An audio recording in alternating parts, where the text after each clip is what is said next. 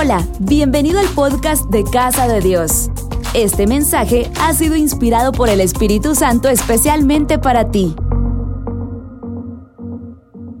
Está en el Salmo 112.5 y quisiera compartírselas a ustedes porque esa cita nos va a ayudar al tema de hoy en la noche, que es el cierre de la serie de finanzas personales y economía del hogar. El Salmo 112.5 dice que el hombre de bien administra sus asuntos con juicio. ¿Cómo administra el hombre de bien sus asuntos? A ver todos, ¿cómo, los administra? Con juicio, es decir, es juicioso para administrar sus asuntos. El dinero. Mira qué lindo. El hombre de bien gobierna sus asuntos juiciosamente. No es alborotado, no es desordenado. Es una persona que, que se dedica, le presta tiempo, se enfoca en administrar sus ingresos. Es un buen mayor domo, o sea, un buen administrador. Yo quiero compartirte cinco pasos que he enseñado por los últimos 23 años. De los 38 que voy a cumplir el 29 de abril de este año, de servir al Señor, de esos 38, 22 lo he hecho enseñando este tema en, Latinoamérica. Y cada día son más las personas que salen adelante. Em, porque tratamos de enseñarle principios que les permita tener un orden. ¿Tener un qué? Porque nuestro Dios es un Dios de orden. ¿Qué es lo contrario a orden? Desorden. El desorden se paga caro. El orden tiene beneficios, tiene premios. El desorden tiene castigos, tiene penalizaciones. Yo quiero compartirte estos cinco pasos que son los que he enseñado. Lo primero que un, un hombre, una mujer, un matrimonio, un negocio, una iglesia, una nación, un gobierno, tiene que hacer es un plan de gastos. ¿Un qué dije? También recibe el nombre de presupuesto. Ahora, ¿qué es un presupuesto? Como su nombre lo, lo, identifica, es como cuando uno dice es una, una venta pre-navideña. Ya sabemos que es antes de qué? Antes de Navidad. Cuando hay algo de pre-aniversario es antes de qué? Antes del aniversario. Presupuesto es que se supone que eso es lo que voy a gastar yo por adelantado en esa onda. En eso que digo yo ahí. Ah, luz, yo presupongo que voy a gastar igual que el mes pasado. Entonces, tanto. Ese es un presupuesto. Ahora, la pregunta que les voy a hacer a todos, sean honestos, ¿a quiénes aquí nos encanta gastar? A ver, ¿a quiénes les gusta gastar? Levanta la mano. No sé, a ver, levanta la mano, sea honesto, sea honesto. Nos fascina gastar. Y cuando sea tiempo de gastar, gaste. La Biblia dice hay un tiempo para todo, tiempo de nacer, tiempo de tiempo de nacer y tiempo de morir. Tiempo de reír y tiempo de llorar. La Biblia dice hay un tiempo de recoger, o sea, de ahorrar, y hay un tiempo de esparcir, de gastar. Y cuando sea el tiempo de gastar, gaste. Ahora, si el tiempo es de ahorrar, ahorre. Pero cuando vaya usted de viaje, por ejemplo, no va a ir a ahorrar. ¿A qué va? No, dígame la verdad. A gastar. Pero mire, el que viaja y convierte no se divierte. Dice, ay, me estoy tragando un elote de 16 quetzales. Sí, porque cuesta dos dólares el elotío loco. Mire, pero si lleva los dos dólares y ya los juntó, tragues el elote. Porque ya estuvo el tiempo de ahora es el tiempo de gastar. Diga conmigo, hay un tiempo para todo. Y cuando es de gastar, gaste. Mire, eh, Dios no se opone a que gastemos. Ya vimos en los, en los seis pasos que, que terminamos el martes pasado, que Dios quiere que generemos lo más que podamos, pero que gastemos lo menos que podamos, para que nos quede la mayor ganancia. La ganancia es nuestro ahorro, el ahorro es nuestro ca y el capital es nuestro pisto marmaja, machuchaca, papa, piscoy, billuyo, que es para lo que todos trabajamos. ¿Quiénes están de acuerdo conmigo? A ver. Ay, yo no trabajo por pisto, de ese mates. Si usted no trabaja por pisto, preséntese mañana a primera hora en recursos humanos. Diga, mire, voy a venir aquí a trabajar de grolis. Chish pisto. No, usted trabaja por pisto. ¿Sí o no? Uno abre un negocio por, por pisto, pues no por, por otra cosa. Ahora, estamos hablando que el orden para Dios es muy importante y Él quiere que gastemos, Él nos permite que gastemos, pero de acuerdo a un orden. ¿Aunque dije? Un orden. Entonces vas a decir, vas a hacer un plan de gastos. Sí, mire, esto va a ser para colegiatura, esto va a ser para bus escolar, esto va a ser para clases de refuerzo y vas a hacer toda una lista de cosas en las que vas a gastar y a la par vas a decir, esto es lo que voy a gastar en cada una de estas cosas. Eso se llama hacer un plan de, un plan de gastos o presupuesto. Muy bien, estamos hablando que Dios es un Dios de, es un Dios de orden. Ok. Entonces, em, el primer punto para que cualquier matrimonio, cualquier empresa, cualquier emprendimiento, cualquier iglesia, cualquier em, eh, nación de verdad tenga la bendición de Dios en la administración es tener un pre un presupuesto. Ok, ya tenés tu presupuesto y decís, esto voy a gastar y en esto y esto en esto y eso.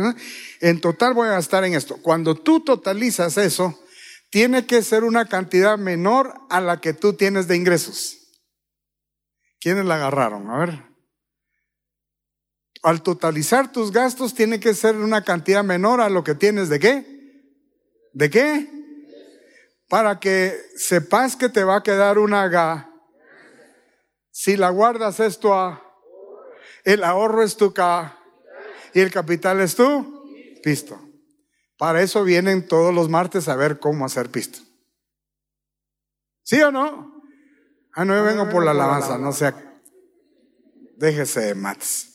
Sí venimos por eso, pero venimos a aprender. Entonces, ya hiciste tu plan de gastos, ya dijiste cuánto ibas a gastar, en qué lo ibas a gastar. Ahora viene el segundo paso. Haz un plan de qué dice? No, vamos al anterior, perdón. El anterior decía, haz un plan de qué? Un plan de gastos o qué? Para saber en qué y cuánto gastarás. Agarre su teléfono, abra esa onda en donde está la cámara y tómele una foto. Porque ya cuando esté en el parqueo no se va a acordar de nada. Yo ya sé, conozco a mi raza. Entonces, tómale una foto y después se pone a, a repasar la lección. Haga un plan de gastos, diga en qué se lo va a gastar y cuánto va a gastar en cada una de las áreas. Número dos, la cantidad de dinero asignado a cada área de gasto o obligación a cubrir la vas a depositar en un sobre. ¿En, ¿En, un qué? En un sobre. Si no quieres usar un sobre, compra un acordeón. Y a cada división del acordeón le pones ahí. Son 10 divisiones. Lo que es estudios o colegios. Luego viene seguros que puedas pagar mensualmente, etcétera, etcétera, etcétera. Asignaciones personales para papá, mamá e hijos, lo que llevan al colegio todos los días. Son 10 áreas. Entonces es un acordeón con 10 divisiones y a cada una le vas a poner la cantidad que dijiste que ibas a gastar en lo que anotaste en tu plan de gastos. Durante el mes, cuando surja la necesidad de comprar o de pagar algo, vas a tu acordeón o a tu sobre y decís, aquí está el dinero para eso que quiero comprar. ¿Por qué? Porque estamos tratando de seguir un, seguir un orden porque Dios es un Dios de orden. Y no se vale agarrar de este sobre para agarrar, para pasar al otro, porque eso se llama malversación de fondos. Entonces, si sigues el orden, vas a tener ahí exactamente la cantidad que vas a gastar en cada área de gasto. Muy bien. Tercer paso. El tercer paso es que cada fin de qué? ¿Cada fin de qué? Nos vamos a sentar durante cuántos minutos? Hacer un qué? Hacer un control. Nosotros le damos COFIS, control financiero semanal, COFIS. ¿Y qué se hace ahí? Bueno, vamos a ver, de dos maneras lo podemos hacer. Uno es algunos de mis exalumnos utilizan una aplicación. Son gratis. Y lo que vas haciendo es metiendo, compraste en el, semáforo 10 de, bananos, 10 de bananos. Pasaste por un triple litro, triple litro. Y vas haciendo las anotaciones en la aplicación y la aplicación las va descargando o descontando de lo que tú dijiste que ibas a gastar en cada área. Y eso te permite ir viendo, bueno, ya solo me queda tanto en esta área para gastar. Por ejemplo, eh, tortillas. Tortillas dijiste que ibas a comprar cinco diarias, son 30 días, son 150 en tortillas. Eso es si sos de a cinco diarios, pero como sos de a muñecón de a 20,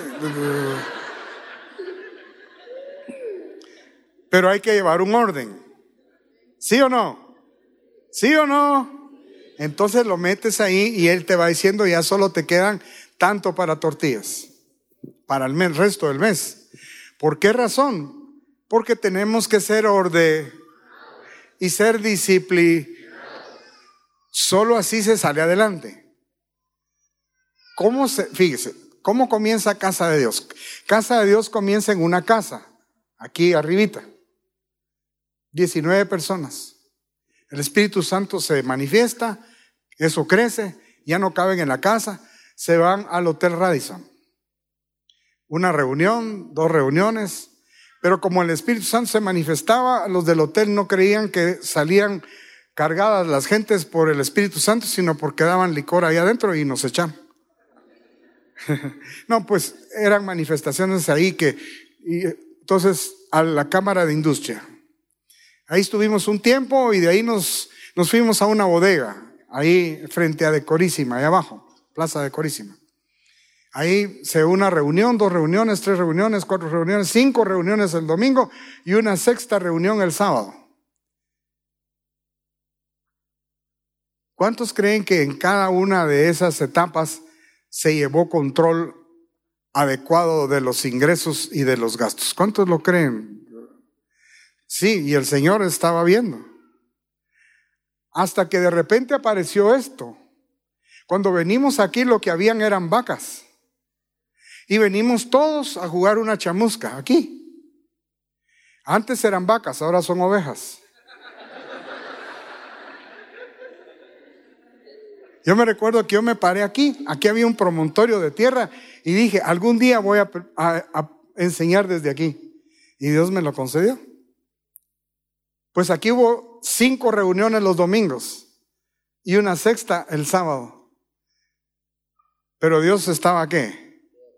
Viendo cómo administraba los ingresos, cómo administraba los gastos, cómo se hacía un guardado para poder ir a hacer lo que hoy tenemos en templo de casa de Dios Fray Janes. Y Dios sigue viendo la administración. ¿Cuántos lo creen? A ver, sinceramente, ¿cuántos lo creen? Entonces, Dios nos lleva de menos, de menos a más. De la escasez a la abundancia.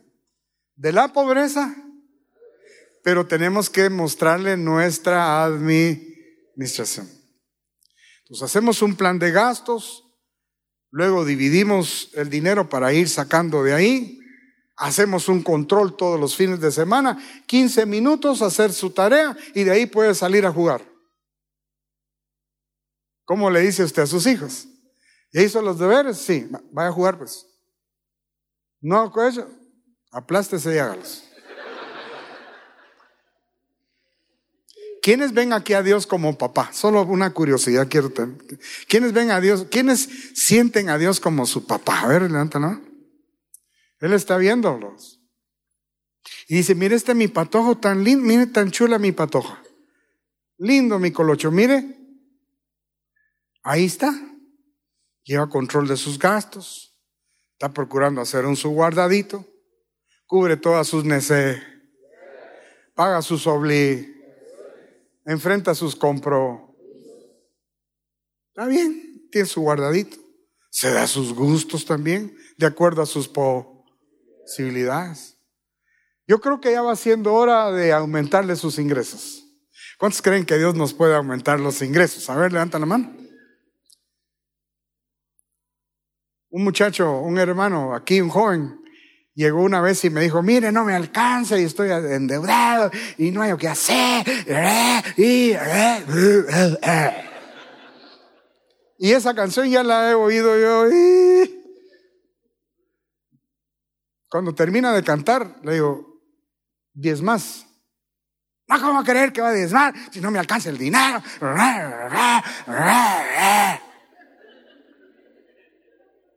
Bueno, le digo, pero es que si no más, las puertas están cerradas. Las ventanas están cerradas. Pero si tú más, se van a abrir. Y entonces vas a tener ingresos, clientes, ventas, pacientes, trabajo. En mi pueblo le llaman cash flow. Flujo circulante, pues, Eso hace el diezmo. Abre ventanas que están cerradas para que haya ingresos. ¿Quiénes la agarraron? A ver, quiero ver su mandante. Entonces, das 10 de cada, 10 quetzales de cada 100, te quedan 90 a ti. Pero esos 90 que te quedan, te quedan benditos. ¿Cómo te quedan?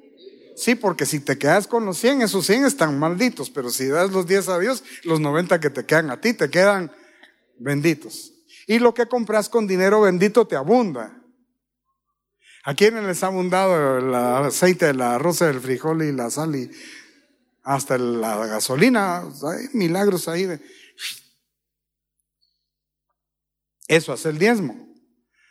Entonces, ¿cómo quiere que yo diezme si no me alcance? Estoy endeudado. Vos hacerlo, le dije yo, y me contás. No seas terco, dije yo dentro de mí, ¿verdad? Y, bueno, está bien, yo me convenzo, ¿qué le voy a decir a mi mujer? Me va a matar. Ese esclavo tuyo, le dije. Vos andás a hacer lo que tenés que hacer. Bueno, y me fui. Y seguí yo con mi vida y como a los, yo no sé, meses, no puedo decir si cuatro, seis, no sé cuánto, unos meses, yo estaba aquí en, en Walmart, ese changarrito que está aquí, eh, y, y, llegó ahí, yo estaba allá en la caja para pagar, y dije, hey, mire, ¿qué le quiero contarle? Y bueno, disculpe, le dije, ahorita regreso, y solo hice mis cosas a un lado y dejé pasar a los otros señores, y yo me, ¿qué pasó? Le digo, ja, mire, me dice, yo le hice caso usted, eso sí, la trompú de mi mujer sí me regañó. ¿Y qué pasó? Ah, pues yo empecé a diezmar, me dijo. Aún en contra de su, que no era su voluntad, pero yo, yo, yo le creí de veras, me dijo, tengo que abrir esas ventanas y empecé a diezmar. El primer mes, nada usted, mire. Segundo, nada usted. Tercero, nada usted. Cuarto, nada usted. Y dije, qué mudo, cómo le hice caso al bigotudo ese. Pero, pero ya había comenzado, siguió. ¿Y qué va a creer? Me dijo. ¿Qué pasó? Le digo, me llaman de recursos humanos. ¿Y qué pasó? Llega y me dice el jefe, mire, yo no sé qué, el encargado de, finanzas me mandó una nota y dice que usted ha sido eh, escogido para hacerle un aumento salarial. Wow, dije yo, Dios mío. ¿Y cuánto usted? Tres veces su salario, me dijo. ¿Le subieron? Tres veces le subieron. Yo creí que ustedes decían así, oh my God. Tres veces el salario. Y lo nombraron gerente de agencia. ¿Quiénes tienen a Dios como papá aquí? Quiero ver su mano. Pues parece que fueran recogidos porque no se alegran.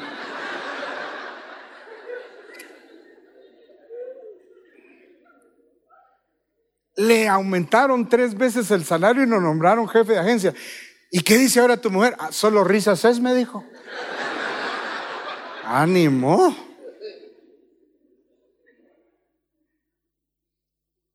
Este muchacho me demostró una vez más que ayer estuve dando unas conferencias allá en la Roosevelt, en un auditorium de la Roosevelt, y una muchacha al final me dijo, mire, me volvió a hablar del diezmo y ya voy a empezar, me dijo, porque todo el año pasado no diezmé. Y mire, de verdad las ventanas se me cerraron. Entonces yo le dije, mira, tampoco creas que si vas a diezmar este mes, ya el mes entrante ya las ventanas están. No, a Dios le, le toma su tiempo eh, reaccionar, le dije. Vos seguí diezmando y diezmando ahí como por mayo, junio, le dije. Sí, porque sí, es que, miren, a ver, tú llevas el carro en, en la cuarta velocidad. Pasas a tercera. La pasas a neutro. ¿El carro se para o sigue? A ver, todos los que manejan, vas, pones en neutro, ¿para el carro o sigue? Sigue. Porque se va con qué? Con inercia. Pero ya no lleva fuerza. Llega un momento donde el carro, ¿qué le pasa? Se para, se detiene. Ok, entonces dice, ah, sí, pues, que empezar a diezmar porque este carro se paró. Y entonces le echa el diezmo al diezmo, pero hay que empezar otra vez de primera. Ah, segunda. Ah, y tercera. Ah, sí, yo lo he visto en mi crisis. Yo también fui pecador. Y reactivar la fuerza. Primero primera, después segunda, después tercera, ya cuando es cuarta, ya, y hasta quinta le mete uno. Pero hay de ti que no le eches gasolina cuando vayas en quinta. Porque si no, no se para. Ese mes no se para. Ni el siguiente. Pero llega un momento donde... ¿Y qué pasó? Si he diezmado, no, chato. Te clavaste el diezmo en los últimos seis meses. ¿Quiénes me están siguiendo? Quiero ver su mano levantada. Los que no levantan la mano son ladrones.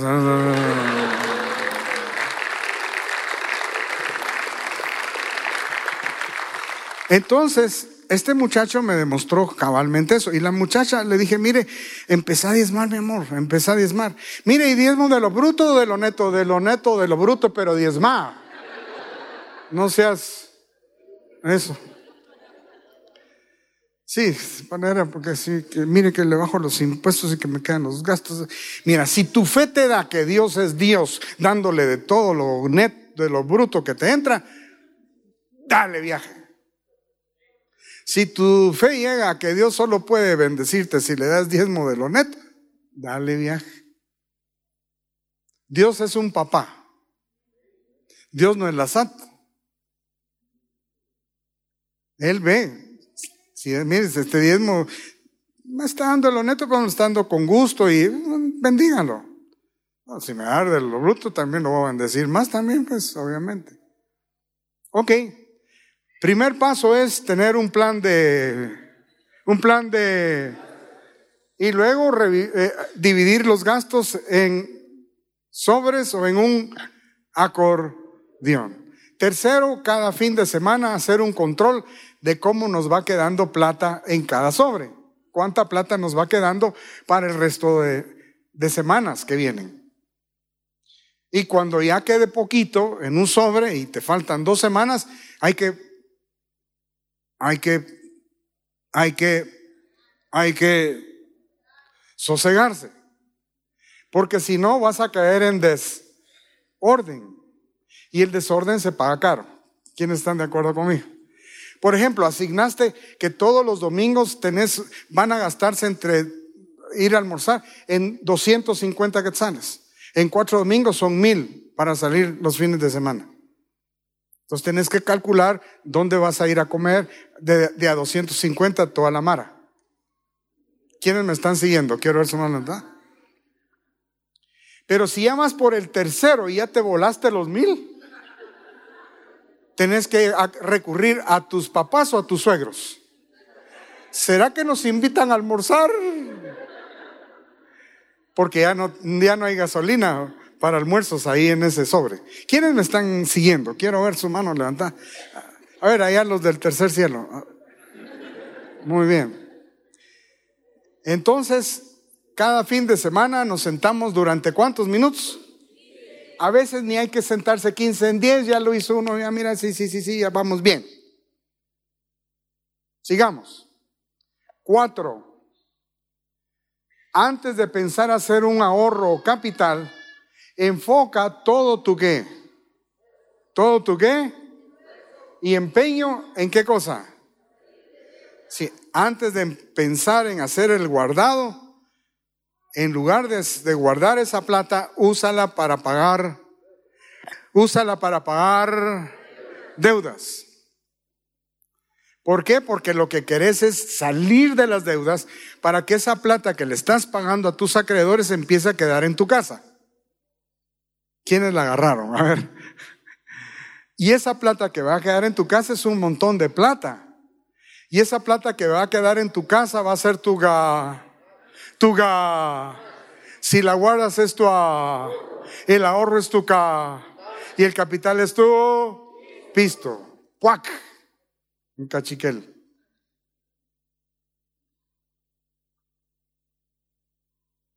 Así se hace la plata.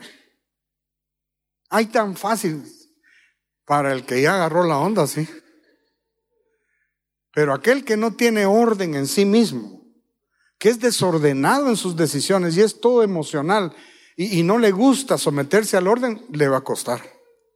Sí lo entiende, pero en la práctica se revela. ¿Por qué? Porque no está acostumbrado al orden. Le disgusta el orden. Él vive en el desorden. ¿Y dónde comienza el orden tuyo? ¿Me permitís poner cámaras en tu casa? ¿Quiénes aceptarían que pusiera cámaras de circuito cerrado en su casa? ¿Qué son? No? Solo dos. Pero Dios sí tiene cámaras. Para comenzar, Él sabe si al nomás levantarte haces tu cama. ¿Quiénes hacen su cama? A ver, no. O así como la dejaste en la mañana, la vas a ir a encontrar ahorita. Y todos los trampos abajo de la cama. Mira, está ordenado, sí, pero mira cómo está esta onda. Y la administración es bien característica de la persona que es ordenada. ¿Cómo está tu, tu ropa? A lo mejor no tienes closet ni ropero, es un cofre. Pero ya sabes que aquí están los calzoncillos, aquí están los calcetines, aquí están los brasieres, aquí están los pantalones, aquí están las blusas, aquí están las faldas, aquí ordenado. Aunque estén llenos de hoyos, pero están ordenados. ¿Quiénes están conmigo? A ver quiénes van conmigo. Eso es orden. Si tú eres de esas personas, es fácil llevar orden en las finanzas. Zapatos, ¿Dónde están tus zapatos? Bien ordenados. Aquí los cafés, aquí los negritos, aquí los tenis, zapatillas. Orden. El orden es más visible en tu casa. Dice que para conocer cómo es una familia, dígale, ¿me permite entrar a su baño? Y al baño de visitas. ¿Cómo es el baño de visitas? ¿Huele rico? ¿Está ordenado? ¿Tiene bonita su toalla? ¿Está chuca? ¿Está lleno de pelos? ¿Mocos tiesos?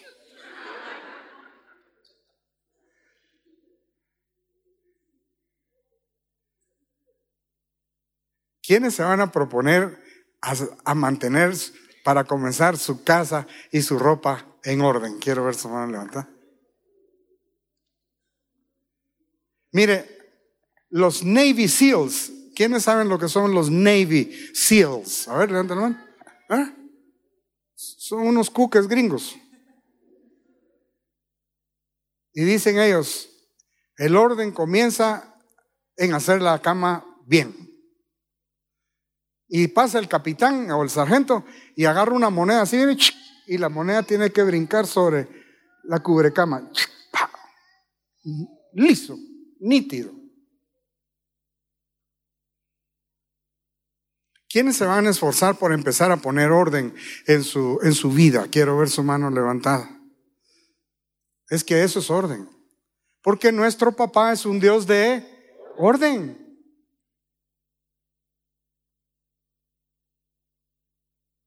Es que usted siempre deja la tapa arriba, debe bajarla.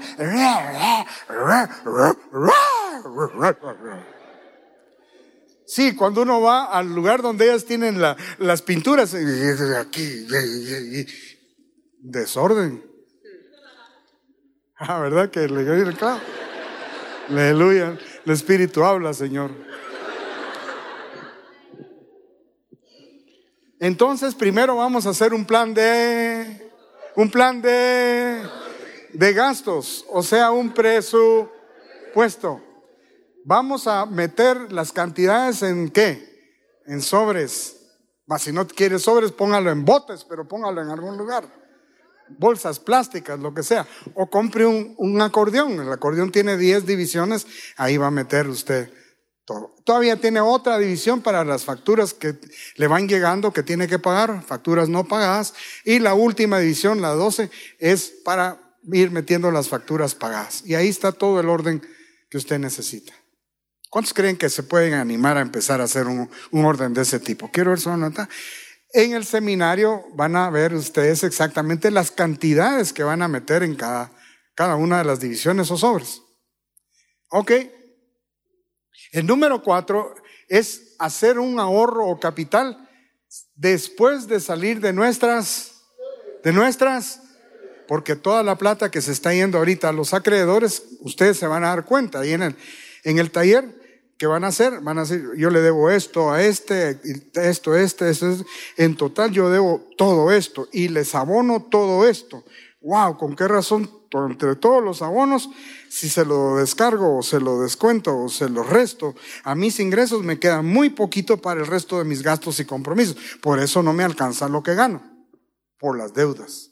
Entonces, antes de hacer un ahorro, hay que salir de, salir de, y el número cinco, el último paso, es que cuando hayas salido de deudas, dedícate a juntar o ahorrar la cantidad exacta de capital necesario para tu próxima inversión. Por ejemplo, tú sabes que el lote que te gusta te cuesta 80 mil quetzales. Entonces vas a aprender que son tres cuentas de banco las que vas a tener, una donde vas a tener tus gastos para gastos fijos, para cubrir gastos fijos, otra para gastos eventuales y otra para inversión. ¿Y cuánta plata hay que meterle a esa cuenta de inversión? Exactamente la cantidad que necesitas para hacer la próxima inversión. El lote, 80 mil. Sabes que ahí tienes que llegar a tener 80 mil. Cuando tengas los 80 mil, la sacas, compras tu lote y entonces te pones una nueva meta.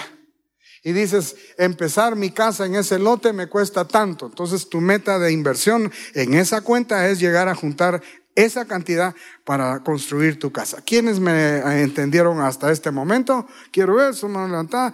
Terminamos.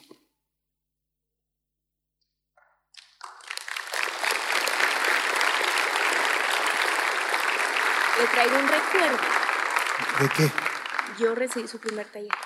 A ver, escuchen esto. Yo no lo sabía. ¿Cuál es tu nombre? Gaby. ¿Ah? Gaby. Gaby, ¿qué pasa con este manual de niños? Eh, tenía 11 años cuando recibí el primer taller del doctor. De niños. ¿Y qué ha pasado? Ya tengo mi casa. No, dale un buen aplauso. Excelente, Gaby. Cuando me lo traes, te lo voy a firmar y a dedicar. Claro que sí, hija. Claro que sí. ¿Eres casada o soltera? Casada. ¿Casada? ¿Dónde está tu...? Ah, campeón, te rayaste. Muy bien. Démosles un aplauso a los dos. Wow. Bueno, con esta me despido y terminamos. Ya el tiempo de televisión se terminó también.